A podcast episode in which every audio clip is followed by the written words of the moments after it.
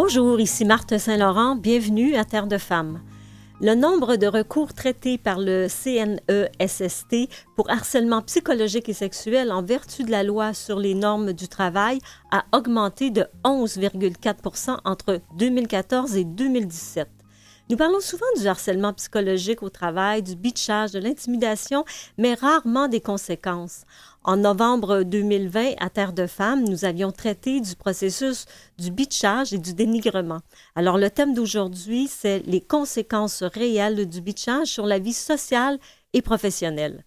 Avec nous pour en parler, Claudia Labbé, travailleuse sociale chez Doc Formation.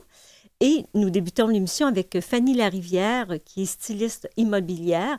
Elle a vécu dix années de bitchage en entreprise et elle était d'ailleurs à Terre de Femmes en novembre dernier. Bonjour Fanny Larivière et bienvenue à Terre de Femmes pour une deuxième émission. Bien, bonjour Marthe, merci pour l'invitation. C'est un plaisir comme toujours. Oui, effectivement, plaisir partagé. Alors toi, tu es styliste immobilière et tu es propriétaire aussi de la magnifique entreprise euh, Jolie Fanny. Mais avant d'arriver là, en fait, tu as eu 13 emplois en 10 ans. Je récapitule un peu pour les gens qui, n'ont pas pu écouter euh, l'émission, la première émission sur le beachage. Donc, tu as eu 13 emplois en 10 ans. Euh, tu as eu un emploi sur, pour, pendant deux ans, après trois emplois pendant un an, deux emplois pendant six mois, trois emplois pendant trois mois et quatre emplois qui n'ont duré qu'un mois. Donc, tout ça, un total de six licenciements et de sept départs volontaires en disant c'est beaucoup. Euh, écoute, comment tu, toi, tu appelles ça de l'itinérance d'emploi, n'est-ce pas? Oui, c'est une forme d'itinérance professionnelle là, quand on, vague euh, comme ça d'un emploi à l'autre euh, sans jamais avoir de, d'emploi fixe, euh, oui, on, on vient qu'à se sentir comme une itinérante professionnelle. Euh, et ça, oui, à un moment donné, ça s'est même accéléré parce qu'on devient de plus en plus intolérant à ce qui se passe en entreprise. Donc, si on voit qu'au début, ça, ça durait deux ans, un an, et à un moment donné, six mois, trois semaines, une semaine. Alors, on voit que ça mhm. s'évitait de plus en plus rapidement. Et sur le plan professionnel, les conséquences sont immenses parce que ça fait des CV euh, décousus, euh, ça brûle des références. Oui, en fait, mon CV était devenu de plus en plus décousu, ce qui fait qu'à un moment donné, ça ne s'explique plus en entrevue. On devient euh, un petit peu à, bout de à bout de s'expliquer là dans tout ce qu'on a vécu et on peut pas toujours euh, dire ben euh, c'est la faute de ci, c'est la faute de ça, c'est c'est une telle, un tel. Bon, alors avec tout ce, ce, ce, CV là qui à un moment donné devient un petit peu un petit peu quinca. Donc on moi j'en suis venue qu'à me faire un faux CV avec des fausses ah, références. Oui? Oui, parce qu'à un moment donné, tu es en mode survie. Hein. Il faut que tu aies un emploi, il faut que tu faut que tu continues, il faut que tu vives.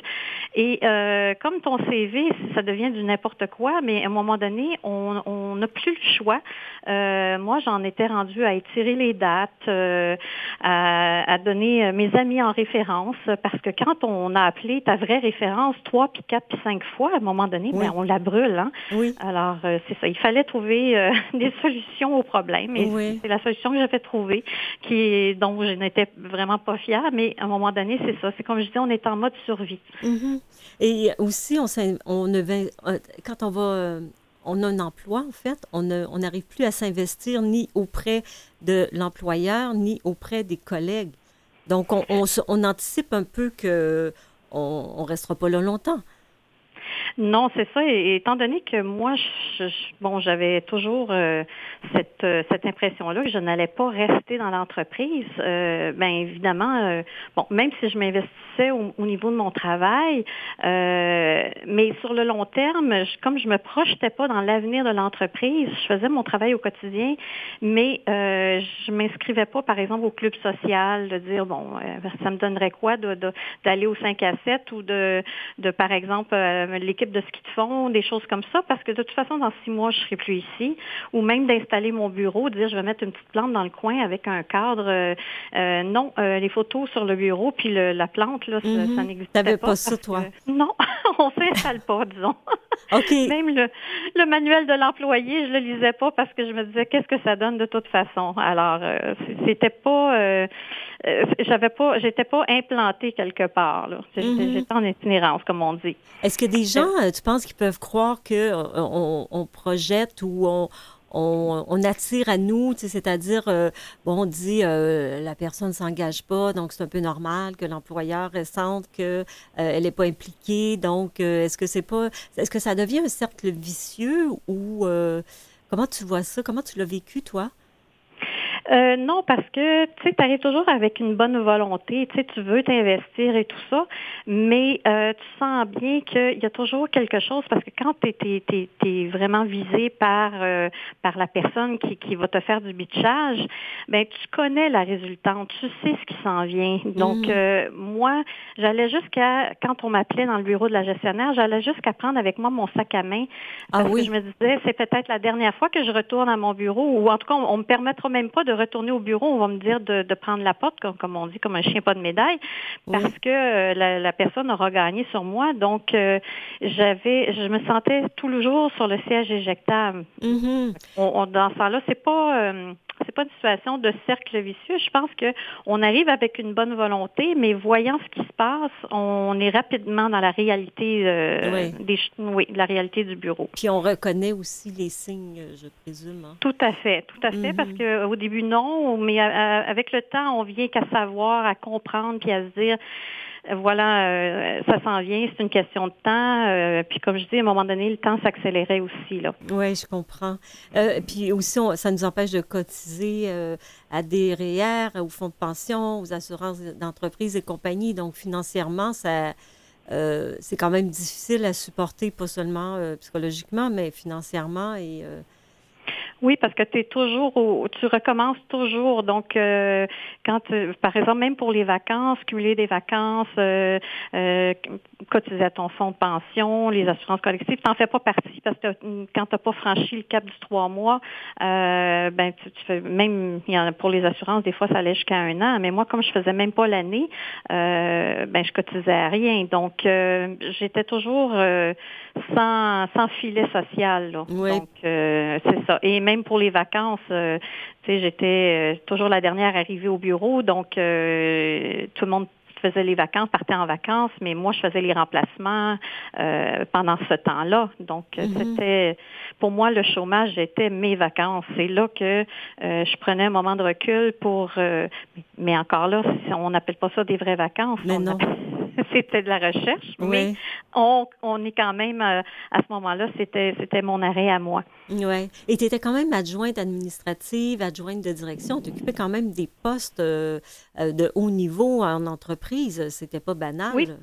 Non, c'était pas banal. J'avais quand même des postes de haut niveau, mais ça n'empêchait pas que des fois, ça pouvait être des gens dans mon équipe euh, qui, justement, euh, me mettaient des bâtons dans les roues, euh, allaient défaire mon travail, allaient monter des dossiers contre moi. Mm-hmm. Donc, c'était vraiment, euh, des fois, c'était pas nécessairement, il y avait, oui, d'une part, ça peut être la gestionnaire, mais c'était aussi des gens sous ma responsabilité euh, qui, qui, qui, minaient le travail. Donc, mm. on appelle ça un peu du sabotage. Oui, mais, tout à fait c'est moi qui le subissais, c'est moi qui en prenais la responsabilité. Donc, euh, il, y avait, y avait ça aussi. Mm-hmm. Et ça mène aussi à une précarité financière, c'est-à-dire euh, tu n'étais pas solvable auprès des banques. Donc, euh, voiture, maison et tout, tu as fait une croix là-dessus pendant longtemps. Ah oui, ben oui, oui, tout à fait. Même encore aujourd'hui, euh, là j'ai une voiture heureusement, mais euh, à l'époque, euh, c'est ça, étant donné que tu es, en précarité d'emploi et tu n'as même pas une année sous la ceinture, ben il n'y a aucune banque qui veut te prêter, donc tu n'as pas accès à la propriété. Mm-hmm. et puis, bon, on oublie la voiture, on oublie tout ce qui, qui demande des paiements, des paiements à long terme, là, oui. où, que, qu'une institution financière va accepter de te prêter parce que justement, tu n'as pas assez de temps euh, en emploi là, pour euh, prouver que tu es solvable. Et au niveau du logement, la même chose. Euh, souvent, c'est que tu vas réduire ton coût de vie au minimum pour être capable de subvenir. Donc, à chaque année, tu vas déménager, de, tu vas t'éloigner des centres. Tu vas. Mm-hmm. maintenant, je suis en région, donc je peux aller plus loin là. et, et tu vas aussi te référer à tout ce qui est services banque alimentaire, friperie. Ah oui, aussi. Hein. Oui, c'est ça. Donc, euh, au début, j'avais un petit peu, un petit peu honte de, de, dire, ben, je suis en suis rendue à, acheter les souliers de, les souliers usés de quelqu'un d'autre. Mais bon, euh, c'était dans mes moyens. Donc, il mhm. fallait vraiment euh, que j'aille chercher dans les banques alimentaires les frais prix, ce dont j'avais besoin. OK. Et est-ce que tu as vu le jour où tu allais t'en sortir, Fanny, à part que de démarrer ta propre entreprise? Euh, pas oui, je, voyais le jour où j'allais m'en sortir, mais pas au compte d'un autre. Euh, je me disais, la seule façon pour moi de m'en sortir, c'est de travailler pour moi. Euh, je connaissais ma force de travail, je connaissais mon, mes capacités, mon potentiel, sauf qu'on pouvait pas le reconnaître en entreprise. Donc, je me suis dit, il va falloir que moi, je m'occupe de moi-même, que je me parte à mon compte, parce que je savais que en entreprise, j'étais capable des communications, de la comptabilité, de, du développement des affaires, de la vente et tout ça. Alors, je me suis dit, si ils sont pas capables en entreprise de profiter de mon expertise, ben moi, je vais la faire profiter pour moi-même. Hum, quelle bonne, quelle bonne idée, Fanny. Euh, écoute, reste avec nous et puis on revient tout de suite après la pause, euh, la, une courte pause et puis on va s'entretenir euh, toutes les deux avec Claudia Labbé, travailleuse sociale. Merci.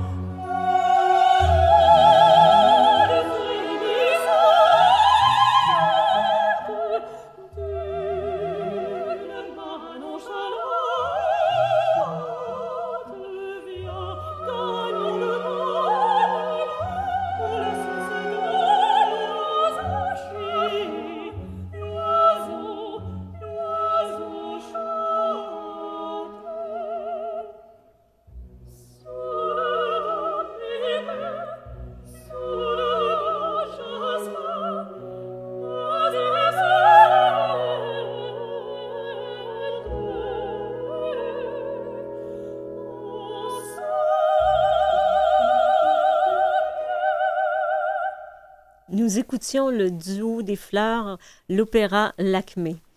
Alors, je suis en compagnie de Fanny Larivière euh, qui nous parle des conséquences, en fait, du beachage. Et il y a Claudia Labbé, travailleuse sociale, qui vient de se joindre à nous. Alors, nous faisons une, une table ronde virtuelle. Donc, bonjour euh, Claudia Labbé, bienvenue à Terre de Femmes. Ben, merci de m'accueillir. Bonjour à vous deux. euh, Claudia, on va parler ici en, dans cette deuxième, euh, la suite en fait du premier bloc, euh, des, des, conséquences sociales. Avec euh, Fanny, on a abordé surtout les conséquences professionnelles. On parle des, des conséquences sociales. Donc, le, le, sentiment, Fanny aime bien appeler ça l'itinérance d'emploi. Qu'est-ce que vous pensez de ça? Ben en fait, oui, c'est pas évident pour les personnes qui ont été victimes euh, d'harcèlement psychologique ou de bitchage en emploi. C'est, en fait, ça a plusieurs conséquences. D'abord, chez l'individu, on sait souvent, on peut entendre. En fait, les conséquences vont varier d'une victime à, à, un autre, c'est-à-dire qu'en termes d'intensité parfois ou certains euh, symptômes. Fait que c'est sûr que certaines personnes, euh, dans le cas de Fanny, ce que j'ai cru comprendre, c'est que c'était arrivé comme à plusieurs occasions de façon récurrente. Pour d'autres personnes, en fait, pour d'autres victimes, ça va être quelque chose qui va avoir perduré au sein d'une entreprise pendant plusieurs, euh, plusieurs mois, voire plusieurs années. Mm-hmm. Donc, euh, effectivement, les conséquences peuvent être euh, au niveau justement psychologique. On peut voir la dépression, de l'anxiété, un syndrome de, post, de, de choc post-traumatique aussi. Oui. Fait qu'il y a différentes euh, conséquences qui peuvent arriver chez l'individu. Fait que c'est ça que par la suite aussi, ça vient aussi fragiliser un peu euh, euh, son estime, son estime d'elle-même. Et à ce moment-là, au niveau de l'emploi, c'est pas, c'est pas toujours évident pour eux de se replacer. Oui, Fanny, tu parlais de la fatigue parce qu'évidemment, tu n'as pas de vacances. C'est toi qui remplaces les congés, les gens qui partent en vacances et tout. Et cette, cette, cette fatigue-là, en fait, te fait verser dans la dépression. Toi, tu as même pensé au suicide. Oui, ben en fait, ça, s'installe euh, tranquillement hein, parce que tu commences par euh, être anxieuse euh, dans le milieu de travail. tranquillement, tu vas devenir fatiguée et même dépressif. Mm-hmm. Et là, tu vas aller jusqu'aux idéations suicidaires. Dans mon cas, le fait que ça a perduré dans le temps, donc c'est une, une, exposition prolongée là, à ce stress-là, où là, il y a vraiment, tu sens qu'il y a une, comme une atteinte à ton intégrité, puis que ta survie est menacée. Mm-hmm. Là, je suis tombée vraiment en, en choc post-traumatique. Alors, c'est comme ça qu'on devient, à un moment donné, euh, que de voir des édifices à bureaux, puis de me retrouver dans un, un milieu où, par exemple, euh, je vois des bureaux, euh, postes d'accueil et tout ça. je viens tout de suite avec les, les, les symptômes d'un choc post traumatique, c'est-à-dire des étourdissements, des palpitations. Mhm. Donc, j'ai de l'incapacité maintenant à, retrouver ces milieux-là où je vais les éviter, tu sais. Oui. Et Claudia, vous pensez, c'est des crises d'anxiété, ni plus ni moins? Ben en fait, c'est ça, c'est parce que en étant exposé plusieurs fois à une situation où ce euh, on peut penser que Fanny a, peut-être craint pour son intégrité physique et psychologique, c'est sûr qu'à ce moment-là, c'est comme un mécanisme de défense. Donc, de revoir certaines choses qui sont similaires à ce qu'elle a déjà connu, c'est comme si son corps réagit finalement à ce genre de situation-là. Fait qu'effectivement, il se met en branle à ce moment-là pour affronter en fait la source euh, euh, potentielle de danger. C'est comme s'il reconnaît qu'il y avait un danger. Mm-hmm. Et la culpabilité, euh, Claudia, la culpabilité, la honte, c'est nous qui vivons. qui vivons ce harcèlement, cette, ce dénigrement, et puis c'est nous qui nous sentons honteuses, coupables. Qu'est-ce, comment on peut gérer ça? En fait, effectivement, ce que je vois euh, chez plusieurs personnes qui ont été victimes, c'est que souvent, on essaie de comprendre, on veut comprendre pourquoi ça m'arrive à moi, qu'est-ce que j'ai fait pour euh, mériter ça et tout ça. Fait que souvent, les, je trouve que les, les personnes qui sont victimes de harcèlement vont essayer justement de, de, trouver les réponses. Ils vont souvent se responsabiliser un peu par rapport à, à qu'est-ce qui arrive. Euh, mais dans le fond, souvent, ils font fausse route. Je comprends le besoin de comprendre, mais en, en fait, c'est ça, il n'y a, a rien qui justifie ces comportements euh, mm. là qui sont faits à leur égard et tout ça. Donc, c'est sûr que euh, quand on commence à, en fait, j'aurais comme le goût de dire aux, gens que lorsqu'ils commencent à ressentir une perte d'équilibre ou du moins un, moins bien, un, mieux-être altéré en fait en emploi, quand, quand c'est, tu sais, quand le matin on se lève, puis ça nous tente pas d'aller travailler, qu'on a des hauts de cœur, euh, qu'on y va vraiment de reculons et tout ça, mm-hmm. puis là on on craint la présence d'une personne et tout ça, mais ben, déjà, c'est des petits signaux qui, qui, qui peuvent un peu nous, euh, nous lever un petit, un, petit flag, excusez-moi la langue, mais Oui, ben, si je peux me, oui, Si je peux me permettre, là, quand tu dis, euh, oui, euh, le, le, fait de, de il y a des petits drapeaux, qui, se, des petites lumières qui s'allument puis qu'on les écoute pas, parce que moi, ça a duré trop longtemps, ça, le fait de, euh, le matin, de me lever avec une fatigue extrême. Mm-hmm. Des fois, ça me prenait jusqu'à six fois le matin, là, de dire, je me lève, je me fais mon café, je me recouche, je me lève, je vais prendre ma douche, je me recouche. ça me prenait deux heures de plus qu'un autre pour être capable de, de dire, je passe la porte le matin. Oui. Et toi, Fanny, tu avais aussi, avais une fille avec toi. Donc, euh, sur le plan, euh, bon, on va dire sur le plan euh, financier, c'était, ça a été compliqué, mais aussi, tu n'avais pas le moral, tu n'avais pas, le, pas l'énergie, en fait, qu'une mère veut avoir avec son enfant. Non, c'est ça. Ma fille était jeune adolescente à ce moment-là, puis elle avait compris très très rapidement là qu'elle pouvait juste compter sur elle-même parce que j'arrivais le soir euh, tellement fatiguée, tellement euh, dépressive que elle faisait son souper elle-même. Euh, jamais qu'elle me demandait quoi que ce soit. Elle savait qu'à 8 heures j'étais couchée. puis le matin, elle se levait là sans que j'aie à, m'occuper d'elle. Donc elle était vraiment laissée, c'est plate à dire, mais elle était laissée un petit peu à elle-même parce que j'étais incapable même de me gérer moi, donc encore moins euh, d'aider ma fille ou d'être là pour elle.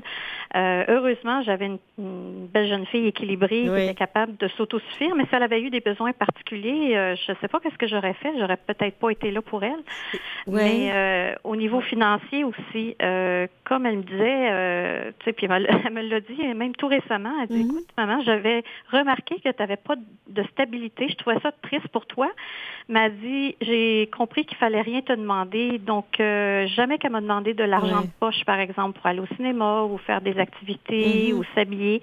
Donc, euh, elle s'occupait vraiment d'elle-même. Je comprends. Je trouve ça triste maintenant. Oui, effectivement, mais ça, c'est vraiment un enfant mature que tu avais, Fanny.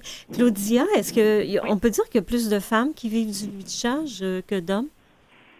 Euh, oui, c'est en fait c'est ce que ce que je remarque dans ma pratique, c'est vraiment ça. Souvent, c'est euh, je dis pas que ça n'arrive pas aux hommes, mais effectivement, c'est souvent les femmes. Puis je dirais souvent dans la fin quarantaine, cinquantaine, euh, beaucoup. En fait, euh, c'est beaucoup à ce niveau-là que, que je l'observe. Mmh. Est-ce que les raisons sont sensiblement les mêmes? Est-ce que c'est ça part vraiment de la jalousie, d'un malaise que de la de la personne en fait qui dénigre? Euh, en fait, je pense qu'effectivement, surtout dans un contexte où ce qu'on est actuellement, c'est-à-dire qu'on est beaucoup individualiste, il faut qu'on fasse notre place, on nous en demande beaucoup, on est vraiment dans un euh, dans un monde de performance. Fait que c'est ça que on, doit ce, contexte-là est comme favorable en fait à, créer ce genre de tension-là au sein de au sein d'une équipe de travail. Et forcément, euh, tu sais, je, vais je vais me concentrer à moi, il faut que je fasse ma place. Donc des fois, euh, forcément, ça peut entraîner justement un, un terrain fertile pour créer des, dynamiques qui ne sont pas très saines. oui, on, va en parler plus tard, justement, des dynamiques euh, d'entreprise. Fanny, toi, est-ce que tu avais l'impression qu'on te reprochait toujours la même chose? Est-ce que c'était toujours au même niveau, euh, le bitchage? Euh, non, en fait, c'était c'était jamais sur les compétences, c'était jamais sur le travail lui-même. ça pouvait être toutes sortes de, on attribuait toutes sortes de, de, de de problématiques, là, mais qui étaient qui était, euh, par exemple, au niveau euh, du rendu, au niveau euh, de l'esprit d'équipe, au niveau. Puis pourtant, je veux dire, j'avais j'avais des alliés dans mon équipe, mm-hmm. mais c'était la personne. il y avait toujours une personne clé. Oui, exactement. comme on dit, de oui, oui, il y a, oui, il y a un leader, hein. Il y a un leader, c'est ça. Moi, je les appelais les leaders négatifs. Donc, j'avais toujours mon, un leader quelque part qui, qui rassemblait les gens, qui, qui, qui minait l'équipe. Alors, euh, c'était pas euh, c'était pas le travail comme tel. C'est sûr que ça impactait le travail euh, parce que veut, veut pas, quand il y avait du sabotage, des choses comme ça, ben, à ce moment-là, c'était c'était moi en bout de ligne là, qui, qui subissait le contre-coup de ça parce que j'étais soit responsable ou soit c'était c'était sous ma sous ma mm-hmm. Oui. Mais euh, non, je pense qu'on c'était c'était jamais les mêmes. Les problématiques étaient différentes à chaque fois. Mm-hmm. Et Claudia, ça a quand même des coûts ça sur euh, le système euh, sur le système social? Oui, effectivement, parce que c'est sûr qu'au niveau du harcèlement, euh, ce qu'on voit, c'est qu'il y a, euh, en fait, il y a des personnes qui partent en, arrêt maladie. Euh, c'est sûr qu'aussi, il y en a qui perdent leur emploi, qui décident de quitter. Fait que c'est sûr que ça a des coûts parce que ces personnes-là, souvent, se retrouvent sur l'assurance emploi, vont se retrouver des fois sur l'aide financière de dernier recours, vont également avoir besoin de, justement se refaire une santé, une santé mentale. Donc, vont aller chercher des services au niveau des services sociaux. Euh, puis euh, effectivement, là, tout à l'heure, euh, Fanny précisait qu'en des fois aussi on fait appel aux banques alimentaires, qu'on est rendu là, que tu sais justement que c'est plus difficile au niveau de la précarité financière. Fait qu'effectivement, ça a des ça a des coûts ça a des coûts pour la société. Mm-hmm. Oui, ben en tout cas, moi, en, termes de coûts de services sociaux, j'ai dû coûter très cher parce que j'ai été au moins un, tiers sur le chômage euh, au niveau de, l'employabilité versus le chômage. J'ai été au moins un tiers du temps au chômage euh, et j'ai fait appel à, peu près tous les services sociaux, là, euh, que ce soit travail psychosocial, les, les, la, relation d'aide, l'art-thérapie, mm-hmm. le médecin de famille. tu as tout essayé, hein, Fanny, ah, toi? le, le, CLC me connaissait très, très bien. Mais c'est bien parce que tu as, pris, en fait, toutes les mains euh, qui, qui t'étaient tendues. C'est génial. Oui. Alors, on, me les, on me les a offerts aussi. Heureusement, on me les a offerts et je les prenais, mais oui, euh, c'est ça, en termes de services sociaux, là, euh, j'ai dû coûter cher à la société. Mm-hmm. Reste avec nous, reste avec nous, en fait, Claudia et puis Fanny. Nous revenons après une courte pause.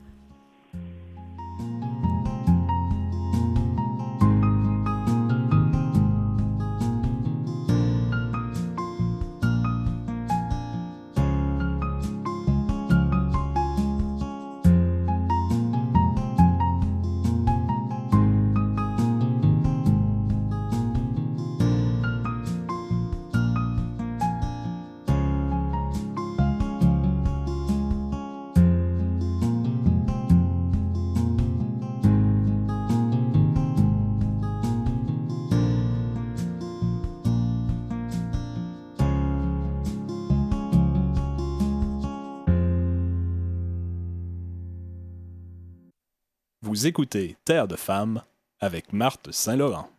Vous pouvez écouter nos émissions sur le site de Canalem, sur vuesetvoix.com et en balado.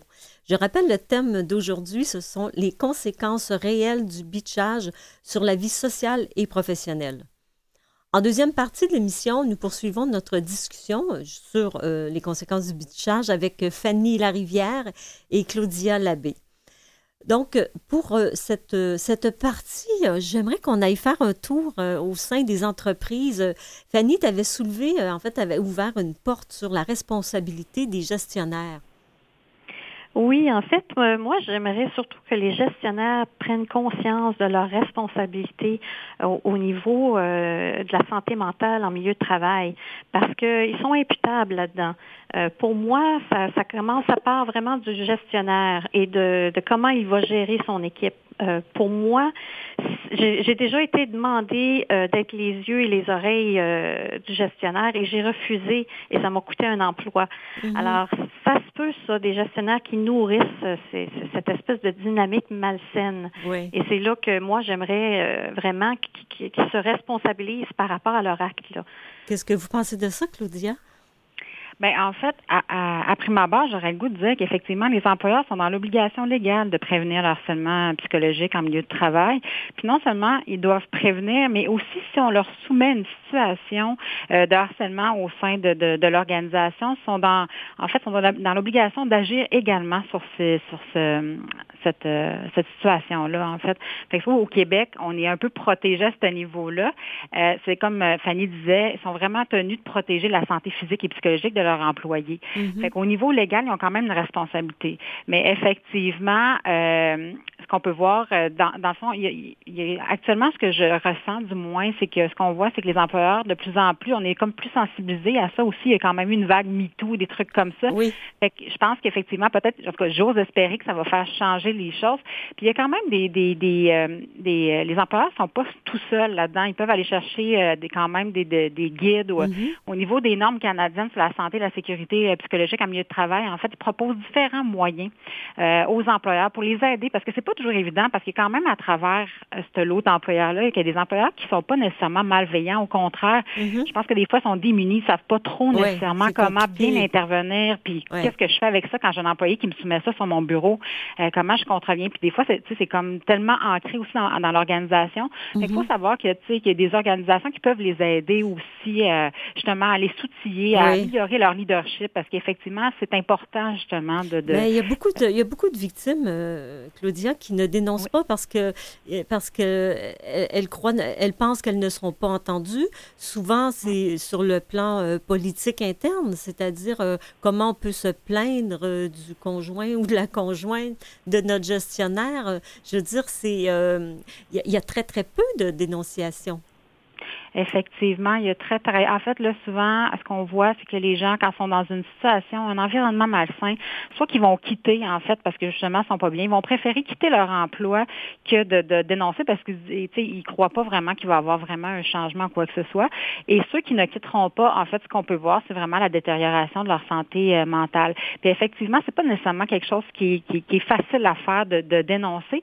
Puis là, il faut savoir aussi que les, les, les euh, en fait, les situations sont, sont différentes d'une personne à une autre. Effectivement, quand c'est ton supérieur, c'est difficile aussi de, de dénoncer. Quand c'est ta collègue, en fait, je dis pas que c'est plus facile, mais tu sais, des fois, Oui. quand tu es sur le même palier, euh, ça peut être... Les euh, être conséquences sont moindres euh, ou peuvent être moindres.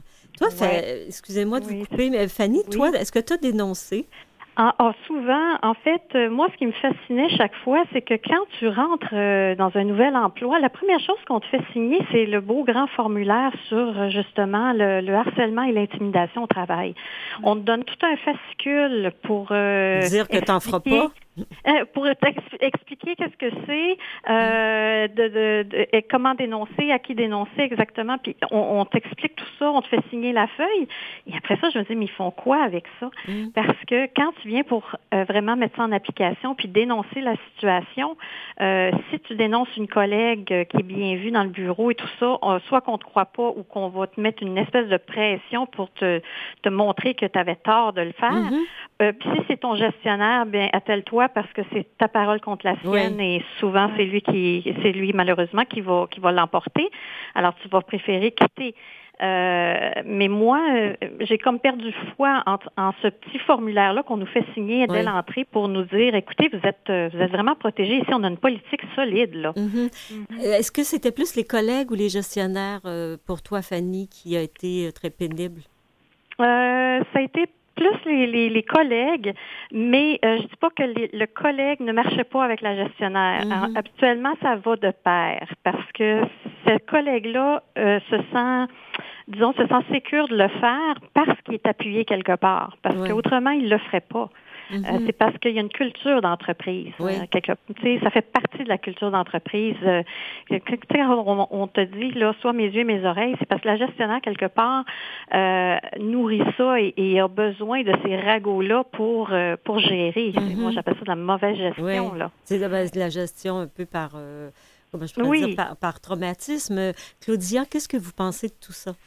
Ben, en fait, euh, Fanny apporte un bon point, c'est-à-dire qu'effectivement, au niveau des facteurs de risque, on regarde au niveau organisationnel, c'est sûr qu'un un leadership qu'on dirait qui est plus faible, euh, tu sais, mettons un gestionnaire, par, exemple, qui est pas très près de ses employés, qui est plus à, à s'affairer dans des tâches administratives dans son bureau, ne s'intéresse pas nécessairement au climat de travail et tout ça. Euh, ce qu'on peut voir, en fait, c'est que souvent, il va y avoir l'émergence, euh, ça va être propice à l'émergence d'un pouvoir euh, comme parallèle. Fait que souvent, on va voir des petits clans qui peuvent euh, qui peuvent euh, qui peuvent se créer finalement. Fait qu'à ce moment-là, ce qui arrive, c'est qu'effectivement, il y a de l'abus de pouvoir euh, qui peut se faire. Fait que, en fait, je trouve que ça fait du sens avec ce que Fanny disait, c'est-à-dire qu'effectivement, ce n'est pas des fois la, la, la gestionnaire à proprement dit qui va euh, qui va nourrir du harcèlement psychologique. Ça va être quelqu'un comme euh, plus euh, euh, sur le même palier, en fait, mais mais effectivement, on dirait qu'elle a comme une espèce de, de, de, de, de, de pouvoir à ce moment-là, justement, compte tenu euh, de, la, en fait, du, leader qui serait la, mm-hmm. superviseur ou l'employeur, en fait, qui est pas présent, puis qui fait comme, tu sais, qui se met un peu la tête dans le sable des fois aussi, qui pourrait oui, voilà. pas trop comment intervenir. Parce que il y a quand même... des leaders. Oui, il y a des leaders qui, en fait, il y a des gestionnaires qui sont juste pas présents non plus. Ils savent mm-hmm. pas ce qui se passe dans le bureau. Ils arrivent là une, une fois ou deux semaines pour des réunions. Euh, mais après ça, ils quittent. Alors, ils sont pas au courant. C'est pas eux qui gèrent le bureau. Là. Et puis, c'est pas pris. J'ai l'impression que très, très souvent, il y, a, il y a, en fait, il y a deux éléments que, que je vois. C'est que le premier, c'est qu'il y a des gestionnaires qui ne savent pas quoi faire. Et ça, c'est réel. Mais il y a aussi euh, le deuxième élément, c'est que les gestionnaires prennent pas ça au sérieux. Euh, moi, j'ai entendu souvent des femmes dire, euh, ben, j'en ai, parlé à mon gestionnaire. Mon gestionnaire, il dit, ben, arrangez-vous, ça, c'est des, des histoires de bonnes femmes. Il, euh, il y a beaucoup de gestionnaires qui pensent que c'est des chicanes de, de, femmes et puis que de toute façon, c'est normal. Quand il y a des femmes dans un bureau, il va y avoir du bitchage. Donc, ils sont comme au-dessus de ça. Ils s'en préoccupent pas. puis, il y a l'autre partie des, des gestionnaires qui savent carrément pas quoi faire. Oui. Bien, effectivement, je dirais que oui, il y, en, il y en a beaucoup des employeurs qui ne savent pas quoi faire. Effectivement, ils vont avoir tendance justement à comme, mettre ça un petit peu sous le tapis en pensant que ça ne va pas leur exploser au visage. Mais en fait, il y aura avantage à s'attarder à cette problématique-là pour éviter que ça fasse boule de neige et que ça devienne trop gros.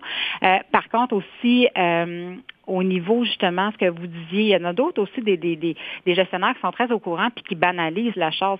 En fait, on voit des fois aussi dans certains milieux qu'il y a des, qu'il y a des incivilités qui vont passer, c'est-à-dire que je pourrais lancer par exemple certaines moqueries qui passent. Il y a mm-hmm. comme quelque chose qui devient une culture d'entreprise. Oui. Fait qu'il y a certaines choses qui sont pas acceptables, en fait, qui sont inacceptables, qui sont un peu drôles, mais qu'on vient qu'on ben là, je suis dans l'entreprise, ça a toujours été comme ça. Fait que, euh, tu sais, ça vient comme un peu normaliser certaines conduites qui sont qui sont inacceptables en fait.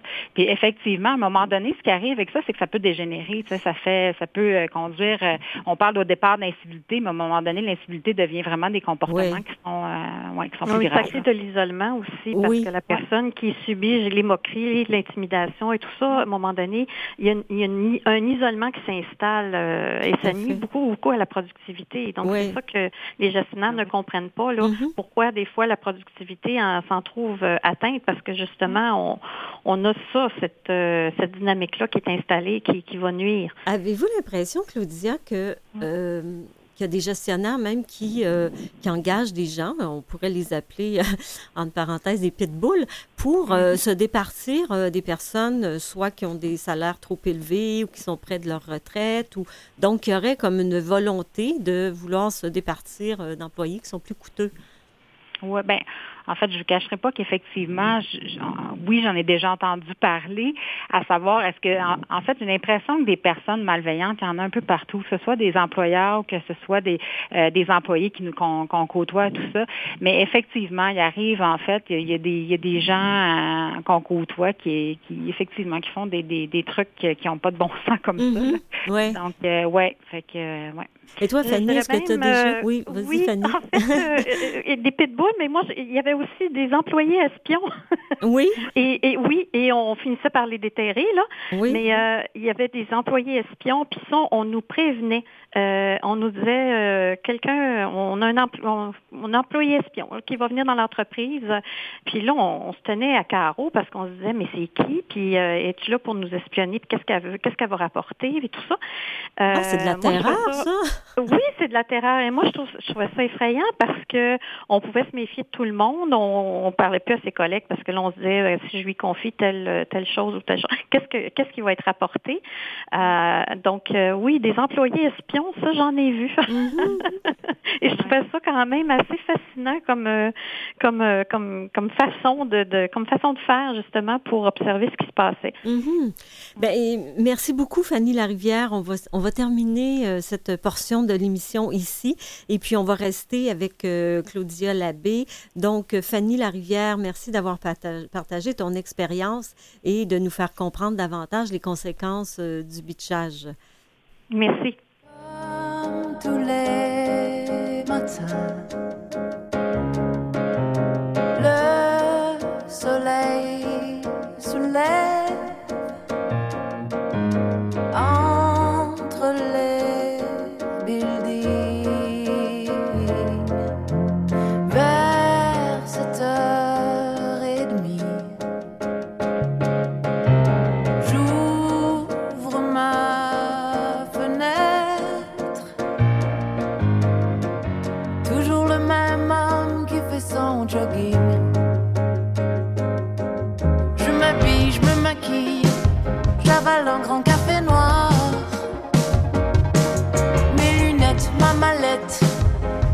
obligatoire. Les miroirs du couloir multiplient ma silhouette. L'ascenseur me fait peur. À chaque étage, mon cœur s'arrête. Donnez-moi.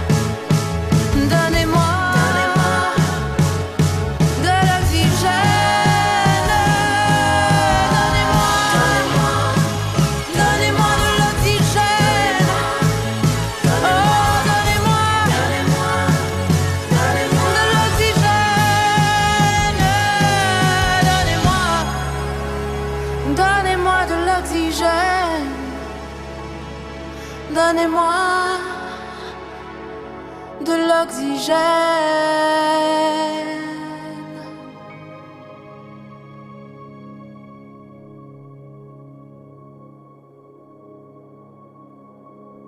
Catherine Major, Oxygène.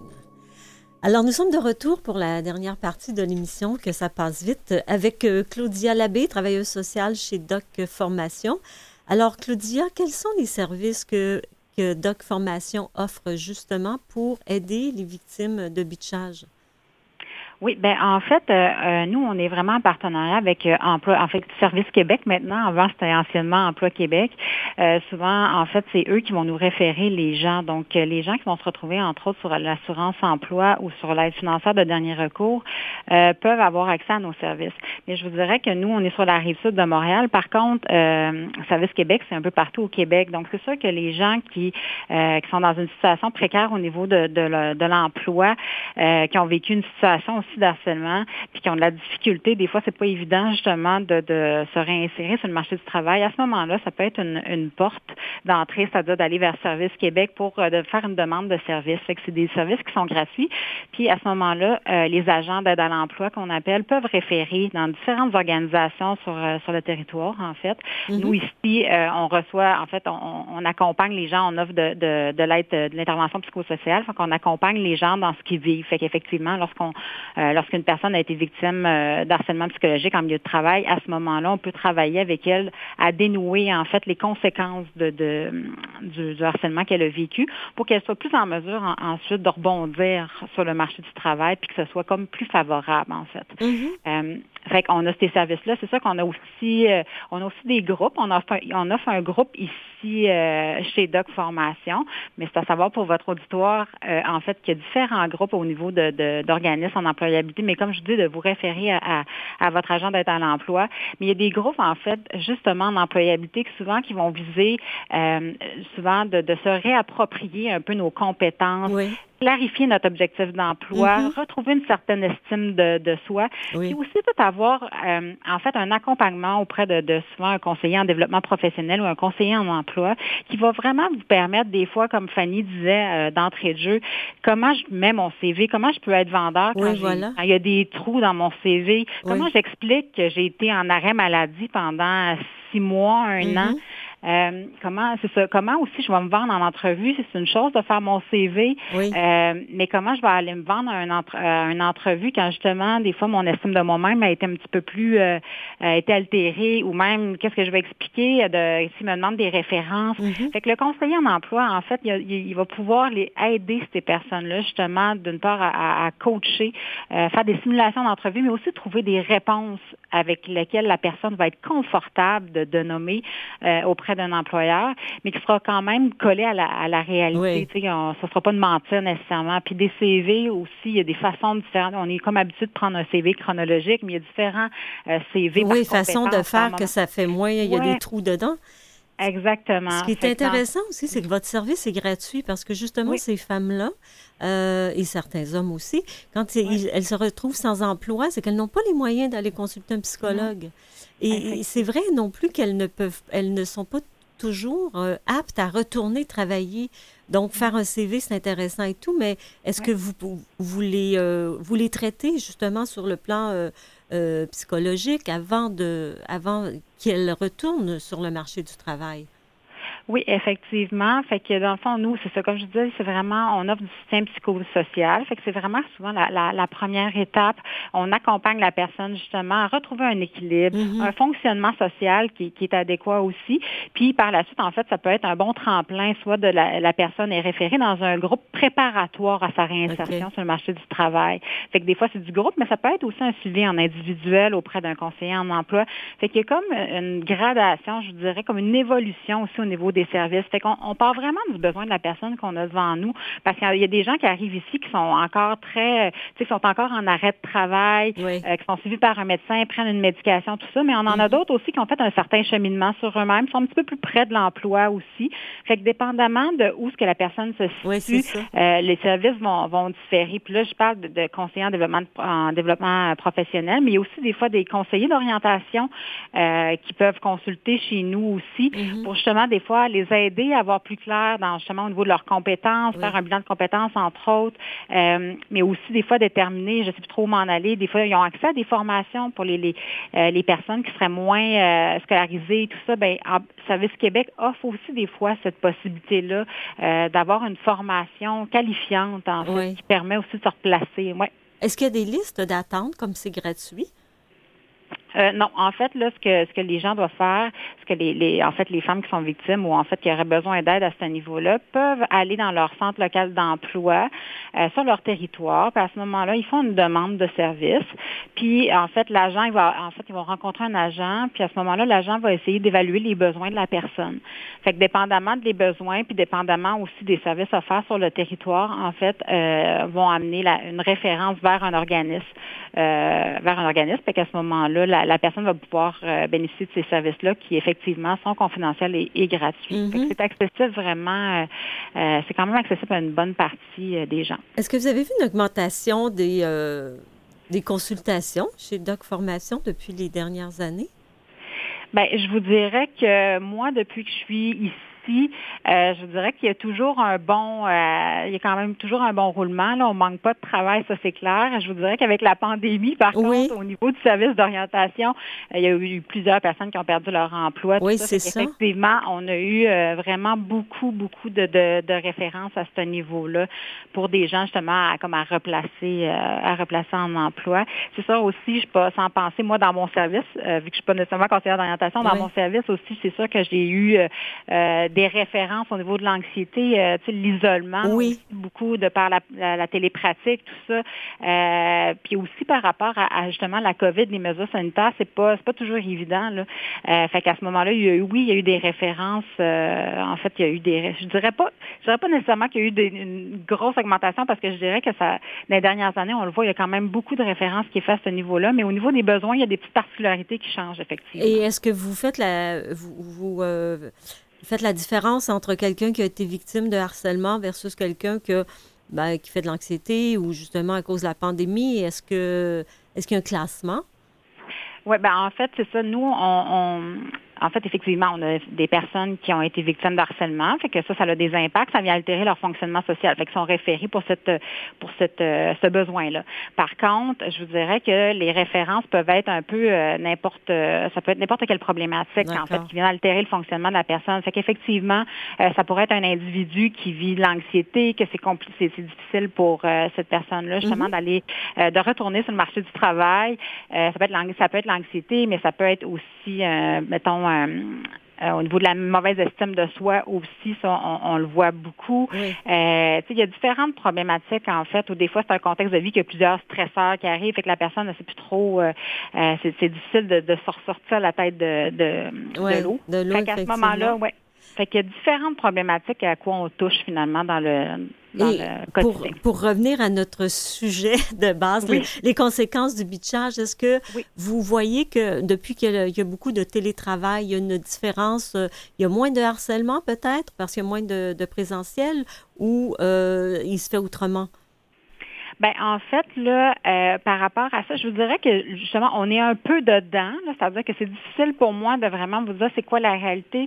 Mais ce que je peux voir par contre au niveau de la télépratique, c'est qu'effectivement les gens sont comme plus isolés, euh, sont plus isolés à la maison. Puis effectivement l'anxiété, euh, l'anxiété peut être est présent aussi. Mm-hmm. Fait qu'à ce moment-là, euh, puis au niveau de l'intimidation, tu sais, ce que ce qu'on peut observer des fois, c'est que euh, là, tu es, chez toi. Fait que c'est comme si tu ramènes le travail à la maison. Fait que pour les personnes qui sont victimes, c'est pas c'est pas évident parce que là, c'est rendu que le, la difficulté est rendue dans ma maison. Puis tu sais, il y, a certains, c'est assez vicieux aussi, ce, cycle-là. C'est-à-dire que des fois, c'est un peu euh, je vais surveiller ce que tu fais, ton travail à distance, puis il faut que tu répondes tout de suite quand je t'appelle. Fait que je dirais que ça a effectivement un peu changé la forme, mais ça ne l'a pas enrayé, au contraire. C'est comme si ça, ça a évolué autrement finalement. Là. Mais merci infiniment, euh, Claudia Labbé, euh, travailleuse sociale chez Doc Formation.